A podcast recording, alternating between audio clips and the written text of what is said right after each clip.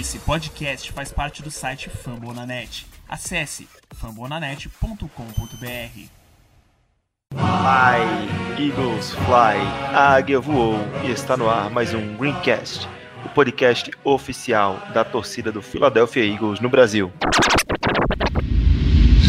Shout friends. All we do is win. Shout out to my homies in the pen doing 10. Shout out to my motherfucking hoes all across the globe. Pretty girls love me everywhere I go. I got that double R that stands for rapping and rocking. I got them battle scars. I brush it off and keep walking. I've been Eu sou Iago Moreira e irei apresentar o nosso programa de número 36. Setembro chegou e já estamos na semana de jogo da temporada regular. Finalmente estamos. E no programa de hoje vamos comentar os cortes feitos para o Eagles chegar ao seu elenco final com 53 jogadores e as implicações desses cortes.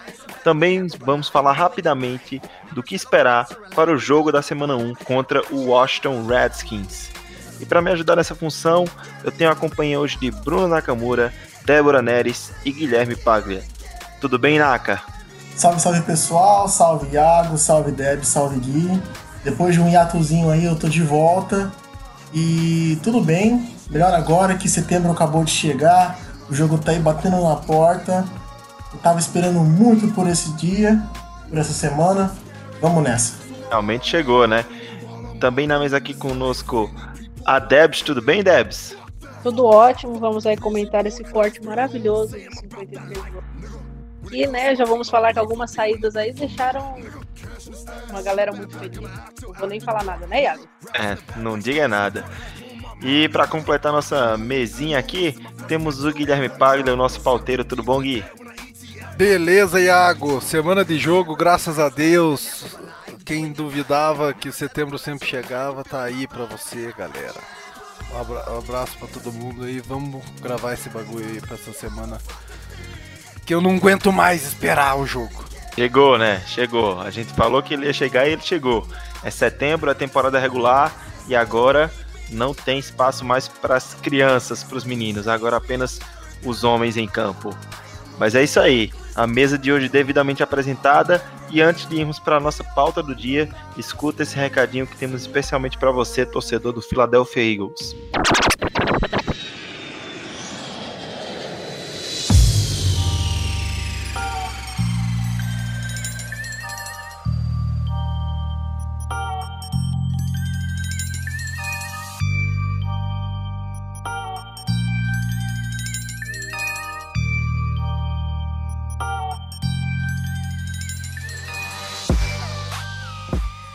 Então, torcedor do Philadelphia Eagles, não esqueça de assinar o nosso programa na sua plataforma de podcast preferida, deixando sempre aquele review 5 estrelas que nos ajuda bastante a manter o nosso programa entre os mais relevantes no setor de esportes e futebol americano. Eu garanto a você que nós estamos em todas as plataformas: iTunes, Google Podcast, Stitcher, Castbox, Spotify qualquer uma, procura a gente, assina o nosso feed e compartilha com seus amigos. Não esqueça também de seguir o nosso Twitter e Instagram, arroba GreencastBR, para sempre acompanhar notícias do Philadelphia Eagles, interagir conosco e podendo até mandar perguntas e opiniões para serem lidas aqui no programa.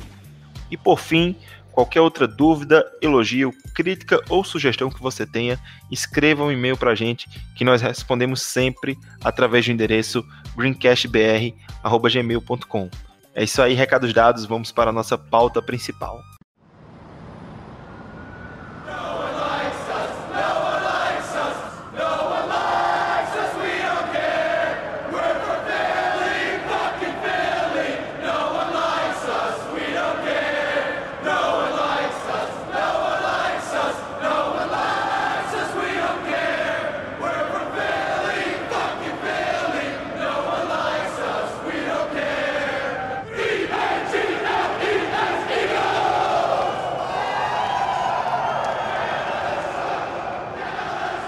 É isso aí, vamos para a nossa pauta principal de hoje, que a gente não tem tempo a perder. O nosso podcast de hoje está bem rápido, bem objetivo. Vamos falar de quê? Do dos cortes que foram feitos no elenco para poder chegar ao número que a NFL exige, que todos os elencos tenham no máximo 53 jogadores, mais 10 jogadores no practice squad, que são jogadores que podem apenas treinar, mas não podem jogar. E aí, para o Philadelphia Eagles reduzir seu elenco de 90 jogadores, é, nesses últimos dias ele foi fazendo vários cortes e a gente vai comentar aqui os mais relevantes.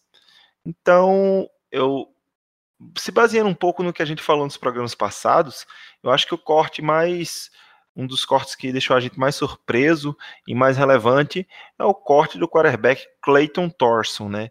Porque a gente tinha uma situação um pouco inviável na posição de quarterback, já que tínhamos quatro quarterbacks e não teríamos como levar os quatro.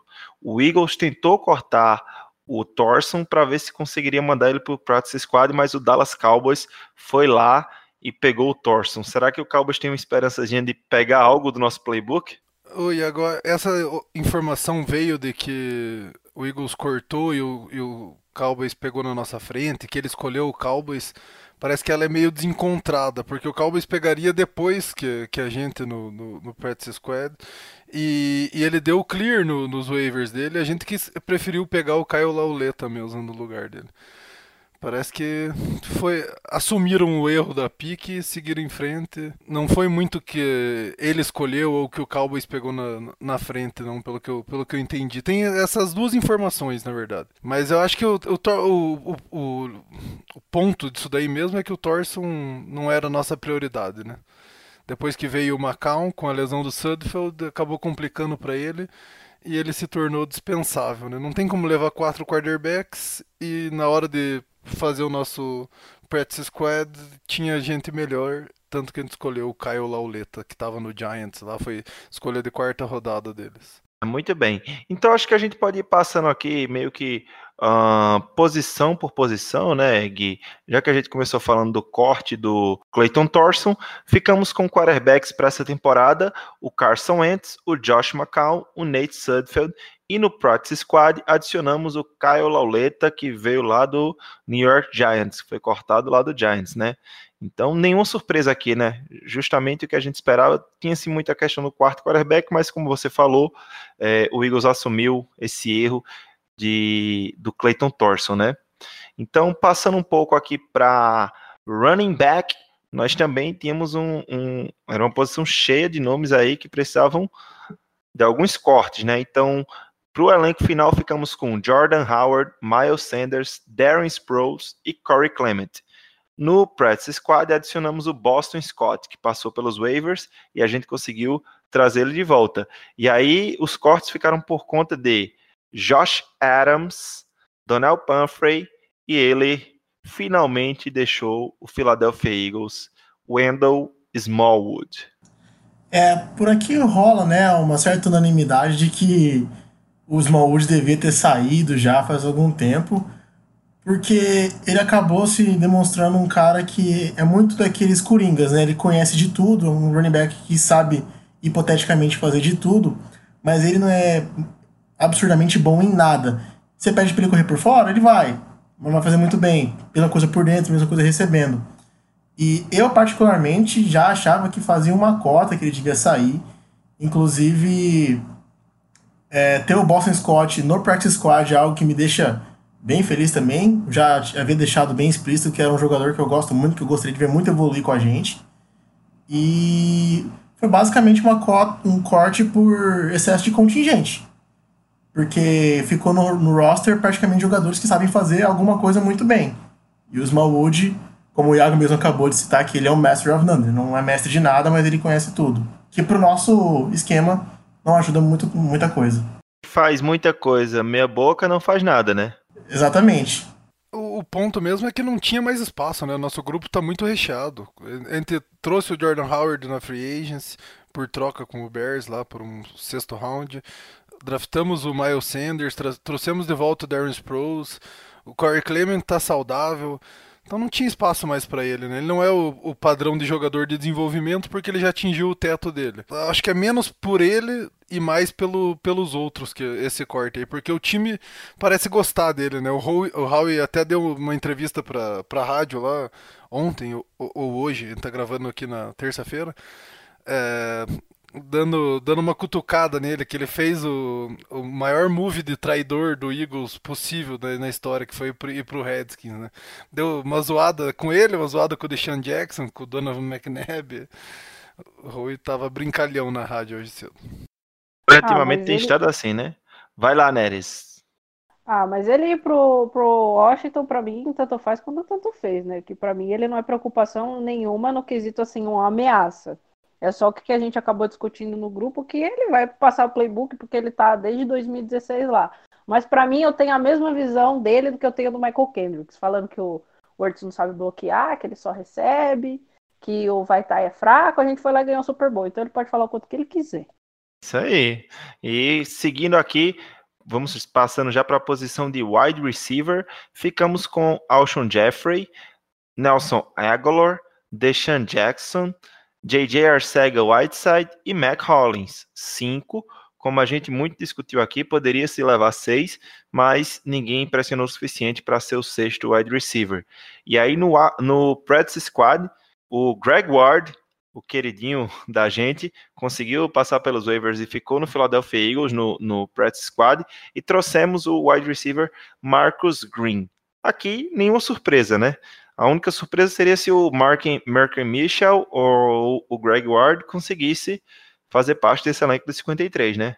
É, eu acho que nenhuma surpresa. O Greg Ward estava muito hypado, mas eu até tinha adiantado no último lá que talvez não fosse o suficiente tudo de bom que ele estava fazendo, tudo de bom que ele tem, porque o elenco tá muito, tá muito cheio de gente em todas as posições. Então, o cara que tem, que falta um algo a mais acabou ficando de fora mesmo. E o que se comenta muito lá na Filadélfia, deu para ouvir em alguns podcasts de insiders, ouvir, é, ler algumas notícias, é que talvez o Eagles esteja se preparando para perder o Aguilar na próxima free agency, já que vai ser free agent ele, né? E aí, o- talvez o Greg Ward poderia vir a assumir essa função de slot ou até ser um slot reserva, né? É, o que é que vocês acham dessa possibilidade? Estando no practice squad também ele pode ser esse reserva para a posição de slot aí caso a gente por uma desgraça perca o Aguilar aí por mais de um jogo, né? Durante o jogo a gente já comentou que o, tanto o J. Jaw, o Jeffrey ou o Deshaun Jackson podem fazer isso daí como wide receiver e, o, e os dois Tyrants também, né? Podem jogar ali no slot. Além do Darren Sproles também que é, Tem com que se preocupar com essa posição, né? É, se for. Ele, o Greg Ward não tem esse valor dentro do elenco por causa disso. Porque se acontecer de machucar por, eh, na metade do jogo, a gente consegue se virar. Agora, se for por mais de um jogo, ele estando no practice squad, ele acaba sendo um reserva próximo.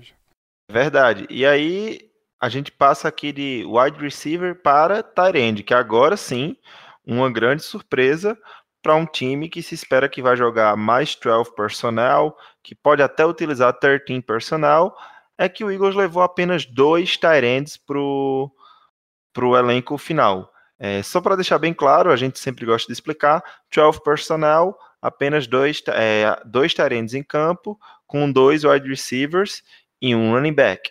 13 personnel, três tight ends em campo e apenas um wide receiver. Ou seja, é, um time que utiliza tanto a posição de end, que, que valoriza tanto levar apenas Zach Ertz e Dallas Goddard, claro que são dois grandes ends, mas aí talvez precise de algo a mais. Dos ends que tínhamos no nosso elenco, dois deles foram para o practice squad, que é o Josh Perkins e o Alex Ellis. Ou seja, será que o Eagles está contando que a qualquer momento que precisar possa levar esses caras para o elenco principal? Ou a gente deve levar em consideração aquilo que o Doug Peterson falou em coletiva essa semana, dizendo que qualquer possibilidade de utilizar três Tyrands, eles poderiam improvisar um offensive tackle como Tyrande para ele apenas bloquear na jogada. E nesse caso poderia ser, ele citou o Andre Dillard. Que é que vocês acham dessa situação, tanto de termos apenas dois Tyrands no elenco, como também da possibilidade de podermos usar um offensive tackle como Tyrant 3 numa jogada de 13 personnel? Ah, eu acho que isso daí só mostra a versatilidade que a gente tem no nosso ataque e as várias opções. Pelo fato dos, do tanto Joshua Perkins quanto o Alex Ellis passar pelo, pelos waivers, acho que é tipo aquele negócio que, tipo assim, a gente tem o reserva imediato, justamente pelo, pelo Perkins já jogar no, no Eagles, a gente tem uma segurança ali no, no practice squad. Então acho, eu vejo mais como ponto de versatilidade que o ataque tem. É, o, tipo, eu não me preocupo muito em, em só ter levado os dois Tyrants, que eu também acredito que seja por causa dos moves de roster, porque precisava levar o, o Crevon LeBlanc, por mais que a gente sabia que ele ia pro, pro Injury Reserve. É, outros jogadores também que a gente precisava manter no roster, porque provavelmente não passaria do, dos waivers. É, e, e, eu acho que, tipo, é, foi bom. É, indica só que o quanto a nossa profundidade de, de, elenco é boa. E eu acredito que não tem muito que se preocupar. Eu acho que também não é muito o caso de a gente, de a gente ser um time que usa muito três Tyrands ao mesmo tempo. Ano passado, quando a gente usou, era o Perkins jogando como wide receiver, lá naquela fase negra do começo da temporada que não tinha wide receiver. Mas é, a gente joga basicamente com dois Tyrands ou com um Tyrand. E, e isso de essa, um, um 5% de snaps que pode ter um terceiro Tyrand ali com o papel do, do OL que o Doug falou, ele também serve para, ah, caso machuque um dos Tyrands durante o jogo, como a gente falou do, do da posição de slot, serve para os Tyrands também. Se machucar um dos Tyrands durante o jogo, joga com um Tyrand na maioria do tempo e a hora que for jogar com dois, que vai ser um Tyrand bloqueador, usa o Offensive Tackle. E daí para mais de um jogo, se tiver essa necessidade, tem os caras no, no pente ali no practice squad. Mas eu acho que também teve talvez uma tentativa frustrada do, do Howie em trazer um outro Tyrande e ele não conseguiu. Ele confiou que iam passar no, nos waivers esses dois, mas acabou não conseguindo fechar negócio com, com algum outro aí do, no mercado ainda, né?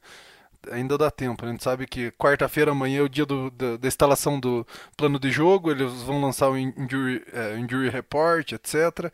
Então amanhã é que começa mesmo. Então dá, dá para esperar até amanhã, quarta-feira, para ver se chega esse terceiro Tyrande. Inclusive, indo nessa onda né, do Doug Peterson ter falado que a gente poderia usar um Tech como terceiro Tyrande, pode muito bem ter sido porque os Tyrands no nosso practice squad, né, que poderiam ter ido pro roster, não são o tipo de Tyrande que a gente gostaria de, de ter, de ter no, no 53. Porque a gente já tem o Dallas Goddard e o Zach Ertz, que são talentos excelentes recebedores que sabem bloquear. O Zach Ertz tem melhorado nisso. Mas tanto o Joshua Perkins quanto o Alex Ellis, eles são praticamente wide receivers glorificados gigantescos. Porque a parada deles é receber a bola. Você muito raramente vai ver o Joshua Perkins é, num, numa situação de jogo mesmo, de temporada regular, é, tendo o dever de, de bloqueio. Então, eu acho que é possível é, eles não terem fazer parte desse roster porque a gente está tentando ir atrás de um Tyrande que é mais bloqueador do que recebedor. Mas é só uma suposição. Muito bom, inclusive. É importante até, né, que a gente faça essa análise. E como a gente. É importante frisar também que o elenco ele é final só para iniciar a temporada, porque daqui para frente a galera tem que saber que esse elenco vai mudar bastante ainda. Esse elenco não é fixo. A gente pode fazer várias mudanças e o Howie as faz durante toda a temporada. É, na verdade eu usei esse termo elenco final lá no Twitter, mas eu acho que o certo é o elenco inicial do 53 mesmo, né? Você pontuou bem isso daí. É, o elenco ele agora começa a ser vivo. Apesar do Rui ter apostado bastante nesse elenco e não ter mudado nada do 53 desde que teve o corte, a não ser o, o, o LeBlanc para IR. Chegar lá ainda, né? É, ele, ele não adicionou ninguém pro elenco de 53, né? Ele não, não fez nenhuma mudança, ele se manteve com esse elenco. Mas a gente sabe que isso daí muda e o, o Howie gosta de mudar bastante durante a temporada. Isso. E pra gente fechar aqui o ataque, já que a gente falou de quarterback, running backs, wide receivers e tight ends, vamos falar de linha ofensiva. Na linha ofensiva a gente teve algumas surpresas que a gente já tinha assim até comentado, mas não tinha muita certeza que isso poderia acontecer. Porém, o Eagles resolveu manter Isaac Selmalo, Matt Pryor, Jason Kelsey, Brandon Brooks, Hala Pulivati Vaitai, Lane Johnson, Jordan Mailata, Jason Peters, Andre Dillard e a grande surpresa, o undrafted free agent Nate Herbig, que tomou a vaga do Stephen Wisniewski. E aí, que surpresa, hein, galera? Essa daí estava sendo aquela surpresa que todo mundo estava achando que ia acontecer, de, de, tanto todo mundo achar, começou a todo mundo achar que não ia acontecer mais, né? Que era o, o, o I ser cortado e ficar o, o Herbig no, no time. É, é uma, uma, surpresa, mas nem tanto também, porque o Wiz já, já deu o que tinha que dar, ele é, te, tem, tava mostrando que não é um bom um bom reserva para center e para ser reserva de linha ofensiva é interessante ser versátil, né? Então ele já não é nenhum menino, já não tem mais essa versatilidade toda. Para reserva de guarda a gente já, já tem o Vaitai que é, vem indo bem. Então foi uma série de fatores que pesou contra o Wiz e o Herbig ter se adaptado bem e rápido à posição de center também é, foi bom para ele e, o, e ele também é, pesou por um fator que o, que o Eagles está precisando, que é o de rejuvenescer o elenco, né? O, o Eagles está precisando é, botar caras mais novos, apostar em talentos novos, e um bom lugar para fazer isso é na linha ofensiva, que tem o coach Stoutland lá, que é um exímio desenvolvedor de talento. Isso ainda liberou um, um cap de 1,5 milhões, se eu não me engano, com o corte do Wiz, né? Uma coisa que o Howie adora, né? Acho que relativo ao ataque, as grandes surpresas foram essas, né? O, conseguir manter caras como Boston Scott, Joshua Perkins e, e Greg Ward no, no Practice Squad, é, o corte do Wiz, o corte do Thorson, o corte do Smallwood, é, e sim, eu esqueci, né? De linha ofensiva nós tivemos um cara que também foi pro Practice Squad, que é o Sua Opeta, né? Outro undrafted free agent do Philadelphia Eagles. O Eagles que ultimamente tem dado até mais sorte com os undrafted free agents do que com algumas drafts de, de final de, de draft, né? Ok, então, continuando, é, a gente fechou aqui o ataque, vamos falar um pouco de defesa agora, né? Falamos um pouquinho bem rápido por cima do ataque, vamos falar da defesa e vamos começar pela linha defensiva, onde o Eagles fez algumas escolhas que deixou a galera bem animada, bem feliz e outras que deixaram assim, um pouco de saudade, né? Falar primeiro quem se manteve no elenco, quem vai começar no elenco, os defensive ends, Brandon Graham, Derek Barnett, Vinnie Curry, Josh Sweat, Deshaun Hall e Sharif Miller. Levam seis defensive ends. Para tanto, só vamos levar quatro defensive tackles: Fletcher Cox, Malik Jackson, Timmy Jernigan e Hassan Ridgway. O Hassan Ridgway que praticamente tomou a vaga do Trayvon Hester, que foi cortado e foi mais um que foi parar no Redskins. E no practice squad nós adicionamos o Bruce Actor.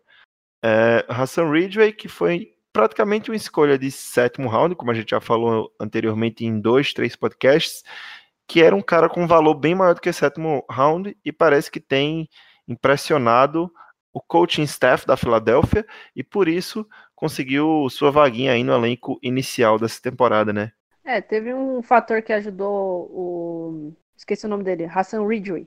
É, no fato dele entrar no, no roster, é que eu vi alguns reportes falando que o que pesou também contra o, o Trevon Hester, né, que acabou saindo indo pro, pro Redskins, é que o Trevon Hester era um defensive tackle com mais característica, característica de pass rusher.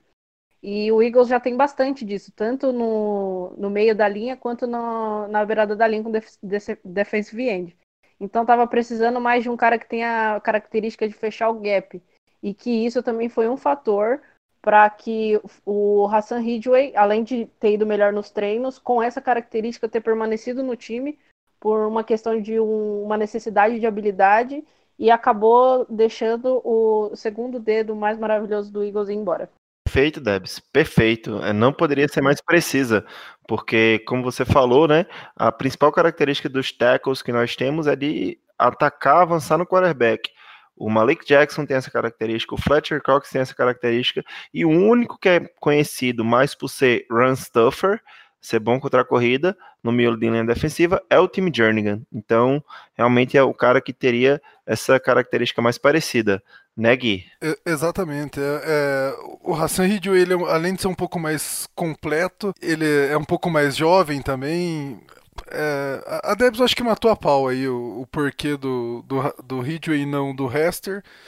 E o Ridgway foi muito bem nos treinos, nos jogos da, da pré-temporada. Ele, ele era um cara que estava é, penetrando na, na, linha ofensiva no backfield adversário quase em todo o snap, mesmo jogando contra os times 2 e 3 lá, você acaba levando em consideração isso daí, mas ele estava sendo muito eficiente, você via ele se destacar mesmo na linha, fechava todos os gaps, ele tava, ele fez o nome dele e fez valer é, o Eagles escolher ele e não o Hester, né? A gente, é, eu mesmo era um que apostava que iam os dois, né? Por causa do tanto que o Hester jogou bem no ano passado, por causa do, desse surpreendente é, potencial dele de ajudar nos special teams, que não é muito coisa de defensive tackle, mas o time indo com seis defensive ends é, seria é, lógico até seria é, fácil de, de, imaginar que iria no máximo quatro defensive tackles e que o Ridgway estava na frente.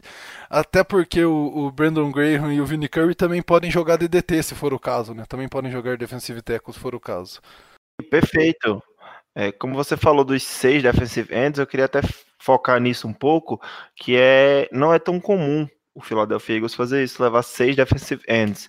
Mas o que aconteceu? A gente se preocupou tanto com aquela história de DE4, que praticamente não joga, mas chega a ser importante para o Philadelphia Eagles por conta da rotação, que a gente acabou achando três DEs número 4, digamos assim. Temos o Josh Sweat, temos o Deshaun Hall e temos o Sheriff Miller. A gente não esperava que esses três caras pudessem impressionar cada um de uma forma. O Deshaun Hall e o Sheriff Miller muito mais através dos jogos de precision, é, fazendo bons números e boas exibições. O Josh Sweat, pelo que eu entendi, impressionou o training, o training staff durante o training camp, né? Então a gente acabou trazendo três valores jovens para tentar extrair algo daí, né? É muito interessante isso. A gente tem três caras que podem fazer essa função de E4 que vão acabar rotacionando e disputando entre si essa vaga. É isso aí. E é, é mais um movimento na, naquela onda de baratear e rejuvenescer o time, né? Ele deixou esses três aí para eles brigarem entre si, pelo menos um deles dar, dar, certo e a gente ter um futuro mais barato na posição, né? Também mostra um pouco que o, o Eagles gosta do, do que a gente tem em, no grupo de defensive end também. Justifica um pouco a, a gente não ter ido, sido tão agressivo para cima do Clowney. É, o Eagles aposta muito no Brandon Graham, que renovou o contrato, no Derek é, Barnett. Toda hora que eles têm oportunidade, eles falam bem dele. Então ele deixou esses três aí para ter a chance de pelo menos um deles se destacar e preencher essa, essa lacuna aí de é, terceiro ou quarto defensive end do futuro. Só uma coisinha que a gente nem comentou do nosso jogador de practice squad, né, o DT, o Bruce Hector, mas ele tá no practice squad porque o, o Howie fez uma troca com o Cards, né, com o Cardinals, que a gente trouxe o Rudy Ford e mandou o Hector para lá, o Bruce Hector foi cortado e a gente trouxe ele de volta deu uma soma zero pro Cardinals, a, a gente acabou ganhando. É, é Na real, o que aconteceu, né? A gente conseguiu um ace de special teams, que é o Rudy Ford, que ele só ficou no elenco por conta disso, que a posição de safety da gente já estava bastante recheada. Ele ficou no elenco por ser um cara especialista de special teams, né? Um cara muito bom de special teams. E o, o Eagles fez uma troca de jogador por jogador, que já é muito raro na NFL. É, assim, principalmente na pré-temporada, mandando o Bruce Hector e trazendo o Woodford. Aí o Cardinals foi lá e trocou o Bruce Hector. E aí o Eagles foi lá e ficou com os dois jogadores pelo preço de nada. É coisas do, do Howie Roseman, né? É, o, o, o Howie ladrão mesmo. Roubou meu coração. é basicamente ele fazendo o que ele faz de melhor. Mágica. Real, real. Muito bem. Então, passando um pouco de linha defensiva para linebackers. Foi outra posição que a gente acabou levando seis jogadores, entre eles Camu Grugier Hill, Nathan Gary, Nigel Bradham, LJ Fort, Zach Brown e TJ Edwards.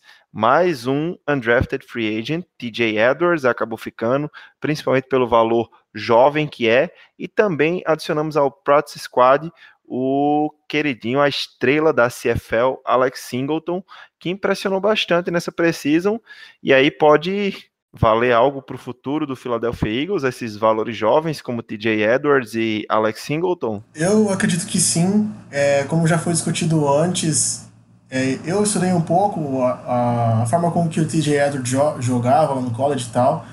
E ele não ter sido draftado, acho que pro Iago também foi uma surpresa, porque o cara tem bastante qualidade, né? Ele pode não ser tão atlético, tão rápido, igual a NFL de hoje em dia demanda, mas ele Isso. é um cara que é bastante inteligente, ele sabe das suas de, de, é, deficiências, das suas forças, então ele não vai tentar fazer o que ele não sabe fazer. E o Alex Singleton é aquela história, né? Mesmo sendo num lugar onde o talento é notavelmente menor, você se destacar e arranjar um jeito de ficar no practice squad deve significar alguma coisa. Ele jogou bem na pré-temporada, como o Iago havia comentado, muito intenso, né, Naka? O, o, estilo de jogo dele é muito intenso. Eu até brincava entre a gente assim que parecia que o cara tava jogando cheirado, né? Porque ele joga numa intensidade sem fim, ele não tira o pé do acelerador um segundo. Parece eu jogando qualquer jogo, qualquer jogo que você possa aumentar a velocidade do personagem. É segurando o R2 ou o RT o tempo todo. Não tira o pé do acelerador. Ele joga desse jeito em campo. É, Incrível. Parece um maníaco mesmo. É, ele, ele é um cara que podia voltar para o futebol canadense lá e virar o superstar igual ele era, mas o Eagles deve ter feito alguma promessa para ele ali, não só financeira, né? Que o salário do Practice Squad é, é um pouco mais baixo do que ganharia uma super estrela lá no futebol canadense. O Eagles pode até estar tá pagando um pouco a mais para ele. Isso daí também conta contra o cap space. Mas uh, eu acho que também tem um pouco a ver com o seu ano do vai ou racha do Nathan Gary, ou talvez essa lesão do, do Camus aí, que apesar de estar tá evoluindo bem, ele já deu entrevista dizendo que está perto de voltar a treinar a toda, todo vapor mas o time talvez não esteja tão confiante nisso ainda. E é, e é, bom ter um cara desse que ele é, pode ajudar demais no Special Teams, né? Eu acho que ele deve ter batido o recorde do, do Eagles de todos os tempos lá em Tecos no, no Special Teams na pré-temporada. Ele, ele fez o nome dele mesmo. Ele foi um cara que o Iago falou no começo do, dos jogos de pré-temporada que ele deu uma entrevista dizendo que pré-temporada você tem que fazer big play e ele não fez aquelas big plays de interceptação, tanto defensiva assim, mas no special teams ele mostrou que pode ser muito útil e o Eagles deixou ele ali guardado, né, com uma, aquela carta na manga, né? O Bradham tá voltando, diz que vai jogar, mas não tá 100%, o Camus com certeza não vai jogar as primeiras semanas. O, o Nathan Gary eu acredito que seja um ano de vai ou racha para ele, porque não, não, não tenho quanto os, os coaches gostem dele que vai fazer ele se manter no elenco só por ser inteligente, né? Ele tem que jogar também.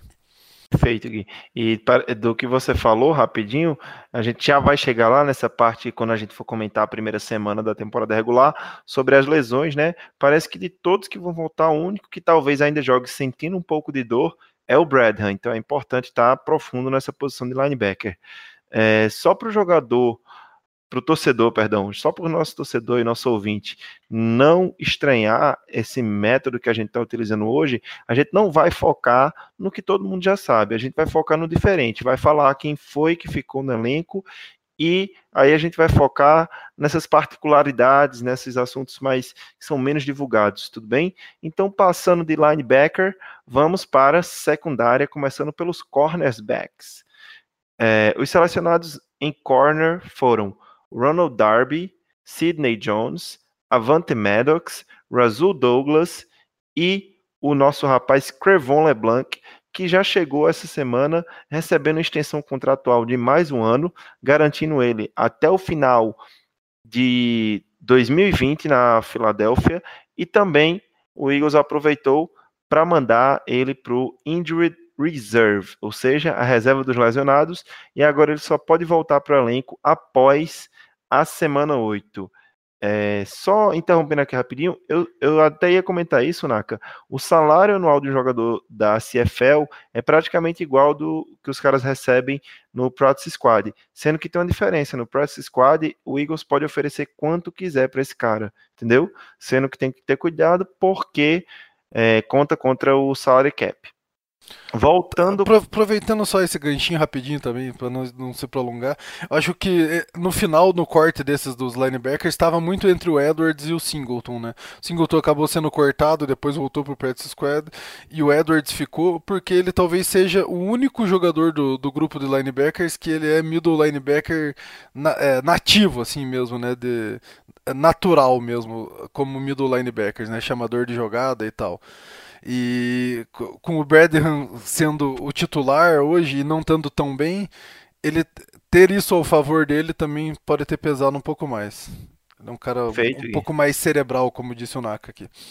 Perfeito, perfeito. E aí a gente voltando para os cornerbacks, só para revisar, quem ficou no elenco? Darby, Douglas, Sidney Jones, Maddox e Crevon LeBlanc. Mas o Crevon foi enviado para Injured Reserve, só pode ser ativo após a semana 8. Nada que a gente não esperasse, né? Sendo que aqui fica a grande, o grande ponto de interrogação dessa semana, que agora, mandando o Crevon para Injured Reserve, o Eagles tem uma vaga no elenco e estamos apenas com 52 jogadores. Eu acho que o Eagles vai adicionar um outro cornerback. Não sei se ele confia em ficar com quatro corners só para esse começo, ainda mais com o Darby estando voltando de lesão. Caso ele tenha um setback aí nessa recuperação dele, a gente fica sem nenhum reserva imediato. Então acho que o mais urgente, apesar de a gente estar só com dois Tyrands e parecer mais óbvio trazer um Tyrande já, acho que seria o mais óbvio mesmo o Skendrick voltar e ter algum cara experiente ali, mesmo que não jogue, mas por segurança mesmo. E falando de cornerback, né, já que a gente, é, já que foram anunciados, essa semana também na sua, na sua coletiva de imprensa, o Doug Peterson já anunciou quem são os corners titulares, né? Vai ser Darby e Sidney Jones, um de cada lado no outside, o Avante Maddox jogando no slot, né, na, na nickel e big, é, big dime, né? E o Russell Douglas sendo o primeiro reserva. Aí muitos falam para mim que ah, o Russell Douglas é prejudicado por jogar no lado direito, assim como o Ronald Darby. Eu acho que na NFL de hoje em dia não tem isso de lado direito e lado esquerdo para corner, não. Eu acho que é mais uma questão contratual, como o Eagles paga muito para o Darby, acaba dando a preferência a ele. Mas eu acredito que eu vou confiar no que o Doug falou, que eles vão tentar mexer bastante e utilizar bastante também o Douglas. Ou seja, ele definiu os titulares, mas ele quis dizer que todo mundo vai jogar no final das contas. É, tem uma coisa só para acrescentar que eu vi no Twitter, é porque, porém, eu não anotei nomes. O Eagles estava fazendo, acho que é tryout que fala, né? Tava, tava para receber a visita de dois cornerbacks, que, se eu não me engano, eu, eu não sei se um era do Kansas City Chiefs, mas eu tenho certeza que um era do, antigamente era do Browns, que eles têm experiência em, em jogar de, de starter.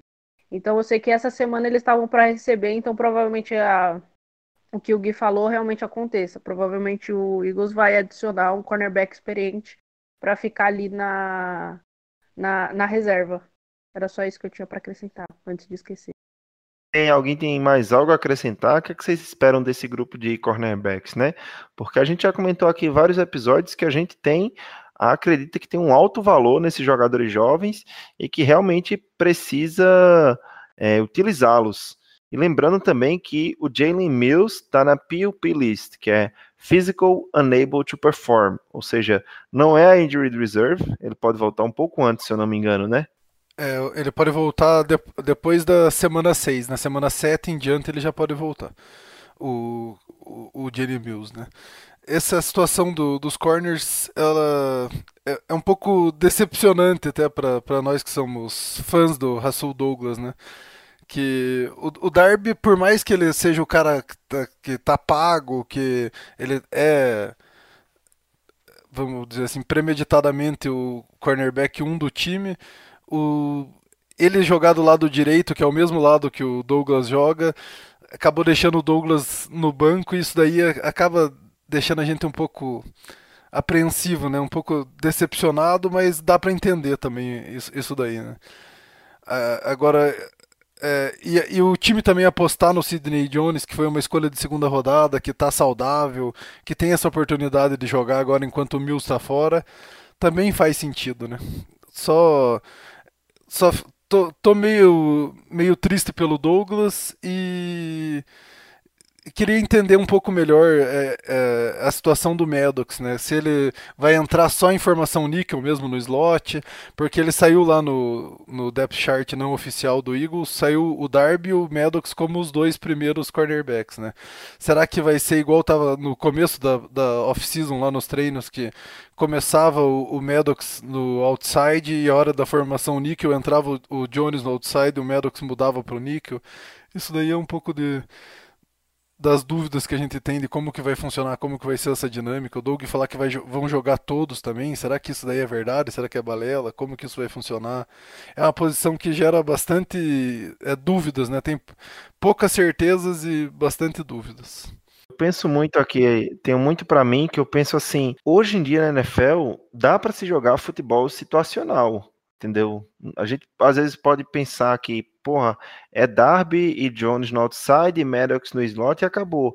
Mas a gente tem que saber quem, quem são os wide receivers que estão em campo. Qual é o personnel que os caras estão usando e qual ataque está usando? É 12 personnel? É 11 personnel? Então tem que, tem que ter cuidado com isso. Eu acho que o Jim Schwartz tem que se aprontar para isso, para um momento que ele precisar trocar um corner de lado, um momento que ele precisar tirar um corner de campo, colocar um corner mais físico, numa red zone, pô, você vai deixar de usar o Russell Douglas numa red zone?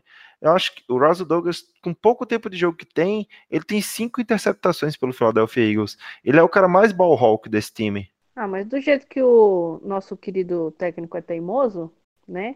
Eu espero que ele não seja tanto. Mas já estou preparado para passar minhas, minhas certas raivas sobre isso. É bom preparar para passar raiva assim, porque se o Mills voltar no meio da temporada, eu, como fã do Mills, reconheço que ele é muito ruim em muitos pontos, mas pode esperar que assim que ele ficar saudável, tá lá ele, ó, balançando o dedinho para cima de todo mundo. Nossa esperança é o Jones não deixar isso acontecer. Não, o, o bom do Mills é que ele é queimado em cinco jogadas toma 100 jardas nas costas, aí faz um pass break-up, aí quer balançar dedinho pra frente dos caras. Meu Deus do céu. Ele pode? Ele não pode, mas ele faz. Isso deve irritar tanto o wide receiver que ele tá marcando, cara. Isso me irritaria muito, na moral. Passando agora de cornerback para safeties, acho que foi uma das grandes surpresas também a gente acabar levando é, o Rodney McLeod, o Malcolm Jenkins, o Andrew Senderro e aí, Jonathan Cyprien e Rudy Ford, que chegou na última semana da pré-season e já ficou para o elenco por ser um destaque no Special Teams. O que comentar desse grupo de, de safeties? Eu vou usar a entrevista do, do Howie de novo. Ele é, elogiou bastante o Cyprien, falou que é um cara que é acostumado a ser titular na, na liga, que aqui ele está vindo para o Eagles para uma situação nova para a carreira dele, onde que ele vai ser apenas um reserva, né? A intenção é de que ele não jogue na defesa e, e, e jogue mais nos special teams e seja um líder no, nos special teams. Ele, ele, não tem muita experiência com isso, mas ele tem as características disso, né? De ser aquele tacleador forte, de ser bom em para corrida é de ter esperança de que ele é, consiga se reinventar aí como um special teamer de destaque mesmo, que, que, que faça por, por merecer essa vaga aí. Ele acaba sendo basicamente um reserva para o Malcolm Jenkins, né? Porque ele não serve para ser free safety, o time testou ele exaustivamente como free safety, ele não foi bem. Então ele ficou, ficou no time pra, por causa dessa experiência, para ser um reserva pro Jenkins e para jogar tudo no Special Teams, o que ele não jogou na vida inteira. E o Rudy Ford também, o, o Howie encheu a boca para falar dele, né? Falou que via as tapes dele de, de, Special Teams, ele é um cara que tem 500 snaps de Special Teams nos dois, nos dois últimos anos, né? Ele, ele tem dois anos de liga completados, vai entrar no terceiro agora. E quando você viu os, as tapes dos Special Teams do Cardinals, ele é, saltava na, na, tape, assim, você acabava vendo ele mesmo sem querer. Então, ele, a gente ficou meio na dúvida porque ele não jogou o último jogo da pré-temporada, estava com uma lesão que pelo jeito é leve. O time parece apostar bastante nele. O time tá, tá, tá fez bastante coisa para melhorar o, o time especial nesse ano e ele parece ser um, um desses movimentos aí né, nesse sentido. As escolhas que o Eagles fez para jogar de safety corroboram muito com o que a gente havia comentado alguns episódios atrás, dizendo que a idade e a experiência ajuda muito essa posição. Rodney McLeod, 29 anos, Jonathan Cyprian, 29 anos, Andrew Sendejo e Malcolm Jenkins, 31. Então, é a posição mais velha do time? Talvez, não tenho certeza Mas estão todos ali. A média tá basicamente 30 anos se você não incluir o Rudy Ford, mas com o Rudy Ford baixa para tipo 29, 28. Então, isso basicamente corrobora com o que a gente havia comentado de que safety é uma posição que se beneficia muito do jogador experiente, do cara que já viu bastante coisa, sabe identificar padrões e sabe o que está vindo pelo ataque. Esse Rudy Ford também, ele era. Ele começou como running back no high school. O primeiro ano dele no college foi como running back também. Daí ele foi convertido para safety special teamer e chegou a jogar até de tight em alguns snaps lá. Então ele é um cara que conhece os atalhos do campo, né? Ele é um, um cara que talvez possa acrescentar mesmo. É de verdade. Muito, muito bom. É, eu acho que o Harry Roseman conseguiu fechar um elenco muito equilibrado, é, viu o que, é que o time teve de necessidade nos anos anteriores, tentou equilibrar isso. Para fechar, de special teamers, temos apenas Jake Elliott, de kicker, Cameron Johnston, de punter, e Rick Lovato, de long snapper. Nada novo no front, tudo ok como sempre. Então vamos só dar uma revisada e passar para a segunda parte da pauta. Nosso time ficou com os quarterbacks Carson Wentz, Josh McCown e Nate Sudfeld. Os running backs Jordan Howard, Miles Sanders, Darren Sproles e Corey Clement. Os tight ends Zach Ertz e Dallas Goddard. Os wide receivers Alshon Jeffrey, Deshaun Jackson, Nelson Aguilar, J.J. Arcega-Whiteside e Mac Hollins. Os tackles, Jason Peters, Andre Diller, Lane Johnson e Jordan Mailata. E os miolos de linha ofensiva, Isaac Selmalo, Matt Pryor, Jason Kelsey, Nate Herbig, Brandon Brooks e Halapulivati Vaitai. Na linha defensiva temos seis defensive ends, Brandon Graham, Derek Barnett, Deshaun Hall, Vinnie Curry, Josh Sweat e Sheriff Miller. E defensive tackle temos Fletcher Cox, Malik Jackson, Timmy Jernigan e Hassan Ridgway. Linebackers, Kamugru Hill, Nathan Gary, Nigel Bradham, L.J. Ford, Zach Brown e T.J. Edwards. Cornerbacks, Ronald Darby, Razul Douglas, Avante Maddox, Sidney Jones e Crevon LeBlanc, mandado para o Injured Reserve, Jalen Mills no PUP List. De safety, Rodney McLeod, Andrew Sendejo, Malcolm Jenkins, Jonathan Cyprin e Rudy Ford. Special Teams, Jake Elliott, Cameron Johnston e Rick Lovato. No nosso practice squad temos Craig James, cornerback, Bruce Actor, defensive tackle, Sua Opera, guard, Alex Singleton, linebacker, Kyle Lauleta, quarterback, Boston Scott, running back, os dois terentes Alex Ellis e Joshua Perkins e os dois wide receivers Marcus Green e Greg Ward. É isso aí, o time que ficou fechado é esse. E agora a gente vai passar para uma rápida previsão, um rápido comentário sobre o primeiro jogo da temporada regular, porque no nosso podcast a gente costuma comentar o pós-jogo, tá bem? Mas como essa semana é especial, é a primeira semana contra os Redskins, Redskins nós vamos comentar um pouco sobre esse jogo de domingo, às duas horas, Eagles versus Redskins. A boa notícia dessa semana foi logo na coletiva de segunda-feira, quando o Doug Peterson falou que Fletcher Cox, Derek Barnett, Nigel Bradham, Ronald Darby e Brandon Brooks devem estar todos saudáveis e ir para o jogo eu acho que essa já é a primeira vitória da semana, né?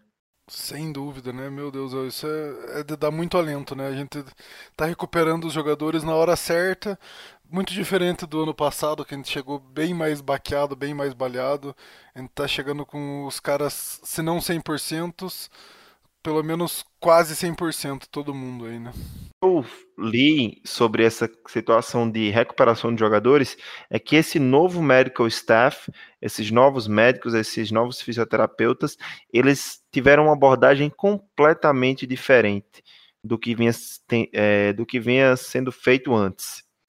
Por exemplo, ano passado, nos dois últimos anos, o Eagles teve muita lesão de tecido, ou seja, causado por exaustão. É, Debs, me corrija se eu, se eu estiver errado, tá bem?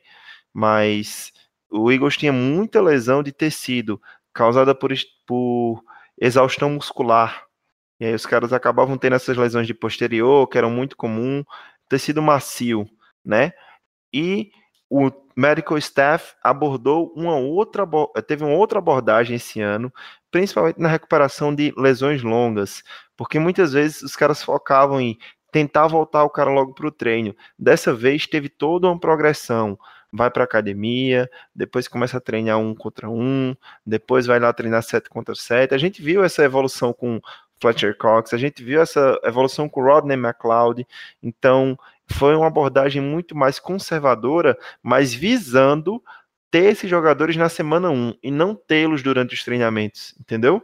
Eu acho que isso foi o que conseguiu deixar esses caras todos saudáveis e prontos para a semana 1. O grande exemplo disso foi ter sacado logo de início da pré-temporada o Lane Johnson e o Dallas Goddard para poderem se recuperar para a semana 1. É, o que você falou é, é verdade, porque a, o maior problema, assim, tipo, lesão de tecido, principalmente músculo, é que músculo, quando machuca, é, o corpo regenera, mas ele não regenera o músculo de volta, ele deixa uma cicatriz. É como se você fizesse uma cicatriz na sua pele, a sua pele volta, mas nunca volta na mesma coloração, não volta a mesma coisa. Acontece a mesma coisa no músculo.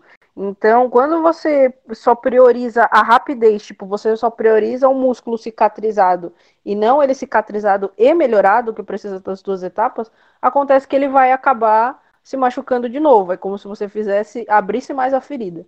Então, toda essa, essa preocupação que o, que o Steph está tendo agora é, é só o melhor para o time. Não tem para que você se apressar, senão vai acontecer o que aconteceu com o Darius Sproles.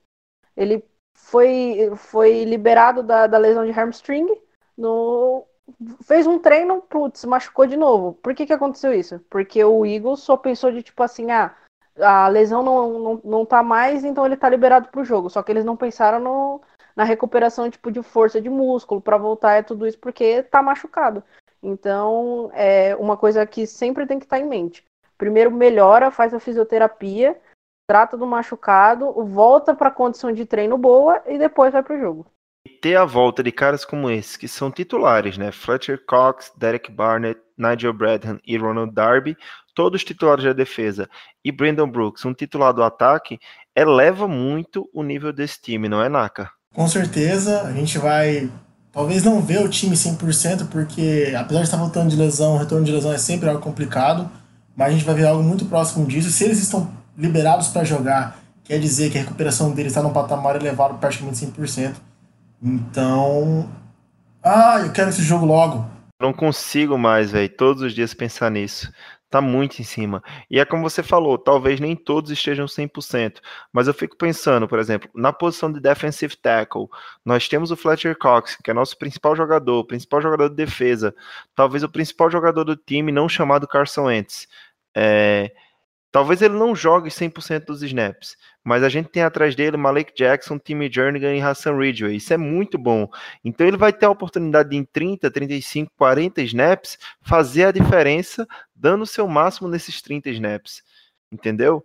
É algo muito importante ter caras como esse, mesmo que para snaps limitadíssimos, ou 20, 30 snaps, entendeu?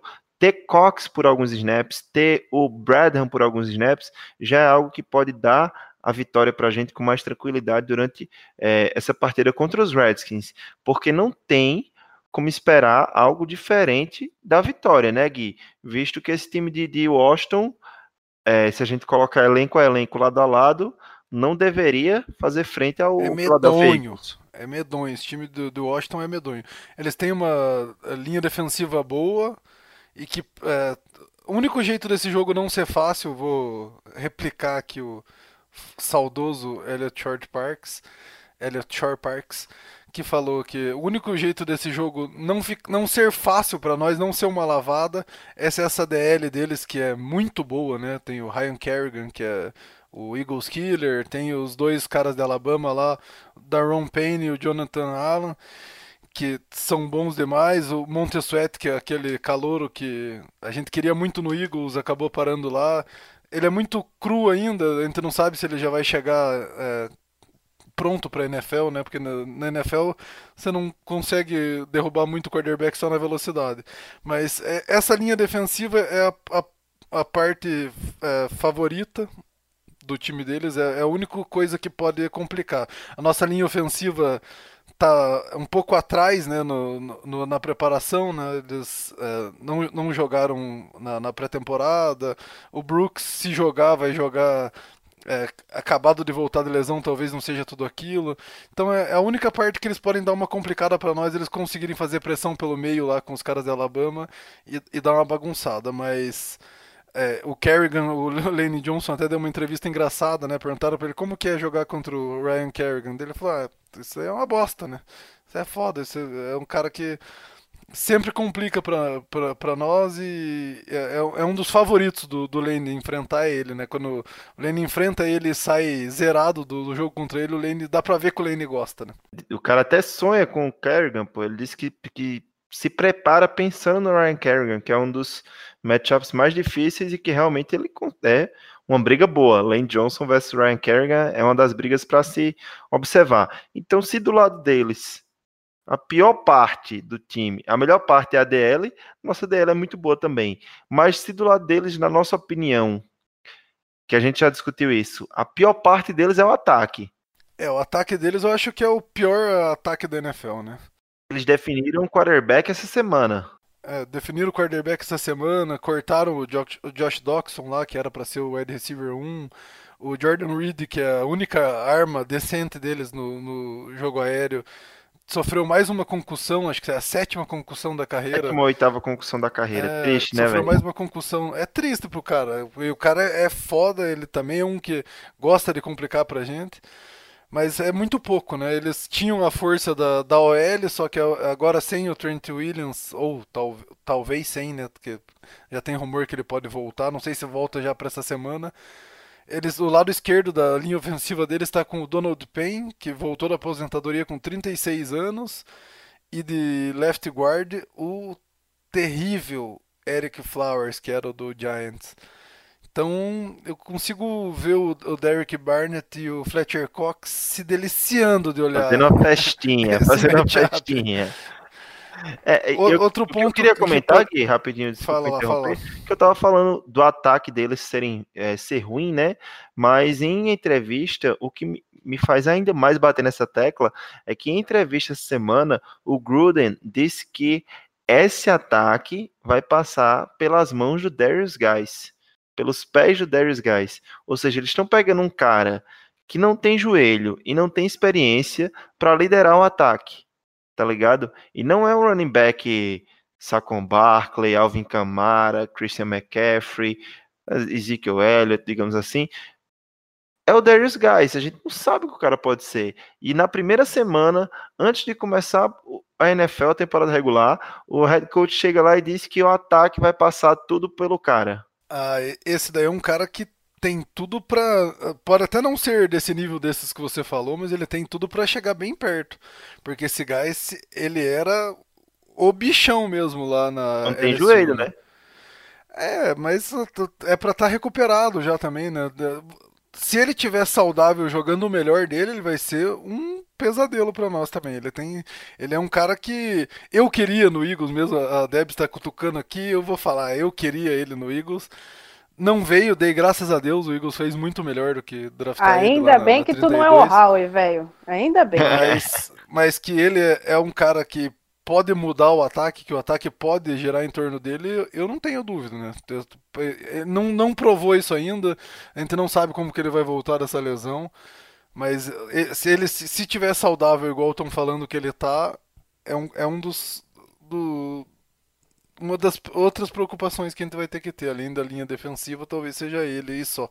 É, mas aí chega de falar da, ataque do, do Redskins.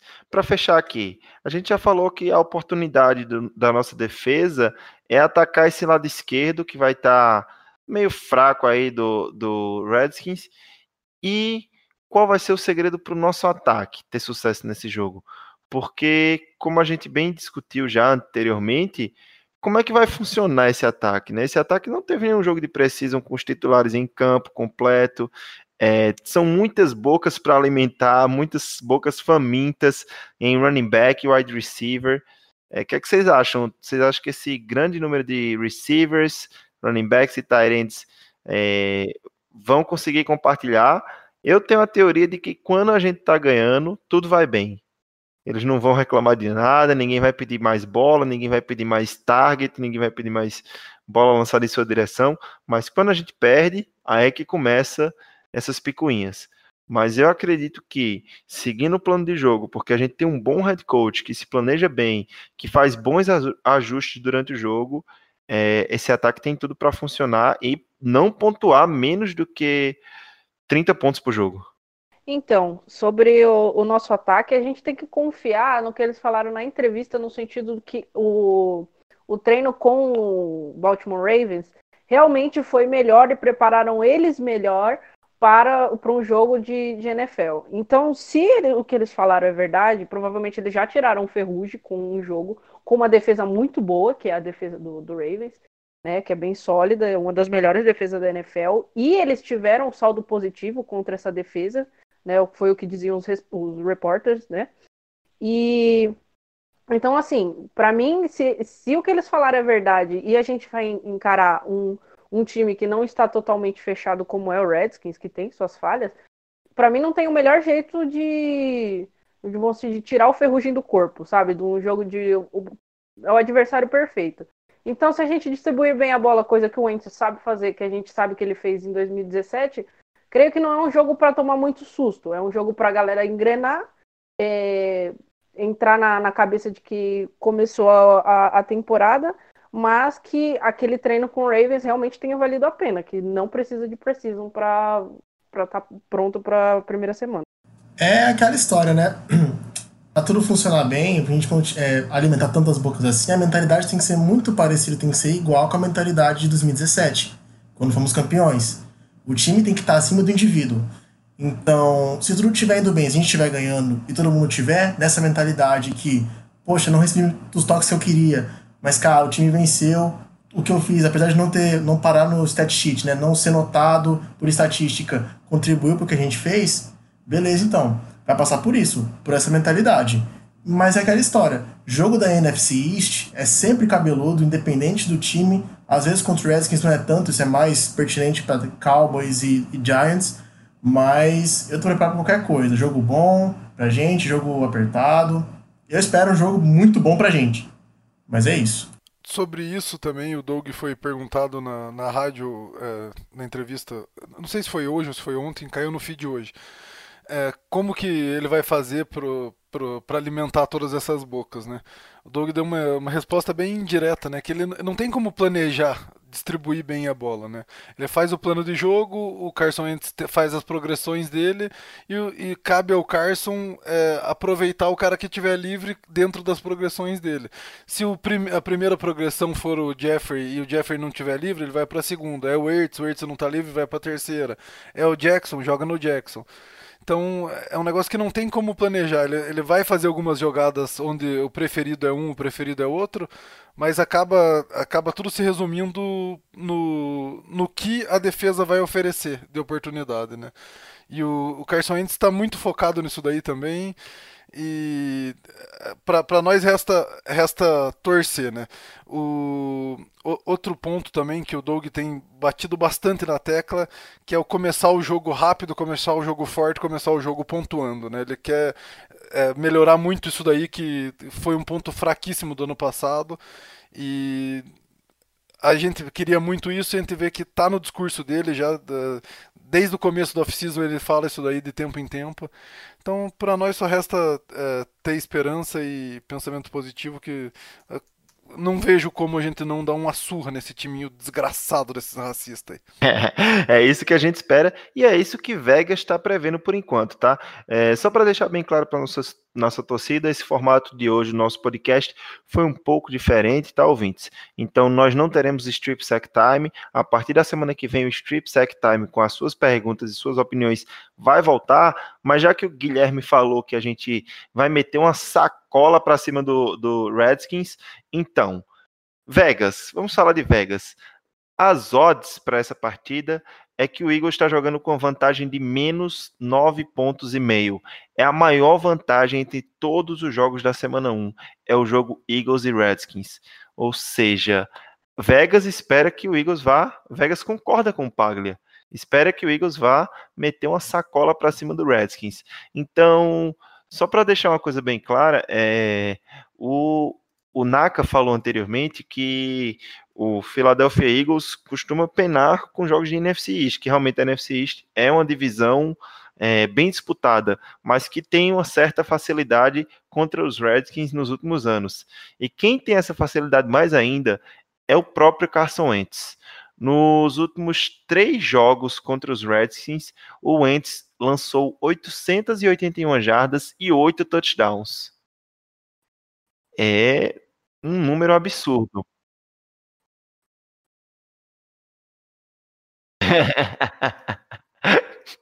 Boa. Então, já que a gente está falando aqui de é, odds de Vegas, né, estatísticas de Vegas que colocam o Eagles como favorito para vencer por nove pontos e meio a linha, a mais do que o, o Redskins, eu quero fazer aquele tradicional bolão campeão aqui para a gente ver quem já vai chegar mais perto, quem vai acertar o placar. Eu quero começar e eu acho que realmente eu concordo com tudo que vocês falaram. O Philadelphia Eagles vai vencer o Washington e minha aposta de placar é 33 a 16. A minha é 34 a 13. Eu tava fazendo as contas aqui. 34 a 13. Fui perto de você. Eu vou mandar sem, sem clubismo primeiro. 40 a 10. Com, com clubismo, 57 a 3. Chupa. Ave Maria, eu achei que eu tava confiante, querendo mandar um 35 a 10. O meu é 35 a 10. Show de bola. Isso aí, todo mundo confiante. É, o bom é que se der errado, vai todo mundo quebrar a cara junto, a gente tá fodido, mas não tem como dar errado, mano. Eu tô muito ansioso para esse jogo. Eu queria saber de vocês, assim, só antes da gente uh, falar um pouco sobre se despedir de, de, desse dos nossos ouvintes, eu queria que vocês falassem um pouco sobre o sentimento de vocês, de como foi difícil aturar essa pré-season e agora chegando no dia da temporada regular, na primeira semana, como é que vocês estão se sentindo, Gui? Cara, parece que nunca foi tão longa a pré-season. Foi impressionante. Não sei se é por os titulares não terem jogado nada na, na pré-temporada. A off-season inteira foi longa demais, né? Acabou em janeiro, mas parece que faz em dois anos o, que, que, que a gente não vê o Eagles jogar. Agora com o Ents de volta, com um novo físico o time saudável, cheio de armas, eu, eu tô que eu tô nem dormindo de noite, eu tô tendo sonhos com o, o Eagles frequentemente. tô me, me, inundando de informações e é, é, tá faltando. Acho que essa semana tá parecendo julho para mim, porque tá faltando matéria dos insiders lá, eu tô ficando até nervoso. Ah, eu tô ansiosa demais pro jogo, eu tô até ansiosa pro jogo do Packers e Bears, entendeu? Também, é... bicho. Como pode? Porra, eu tô contando, tipo, é quinta-feira já, porque eu quero ver o jogo. E eu acho que o Greencast faz a gente ficar com mais vontade ainda de ver o, de, de ver o Igor jogar, porque não é possível. Com certeza. E, e você, Naka, qual é o sentimento aí dessa, dessa pré-temporada longa que foi e do, do jogo da primeira semana? Eu compartilho o sentimento de vocês acho que eu nunca tive uma pré-temporada, nunca tive, né? Como se eu estivesse lá. Mas eu nunca presenciei uma pré-temporada tão custosa de passar. Uma temporada que demorasse tanto para chegar no final. Muita temporada também, né? Que demorasse tanto.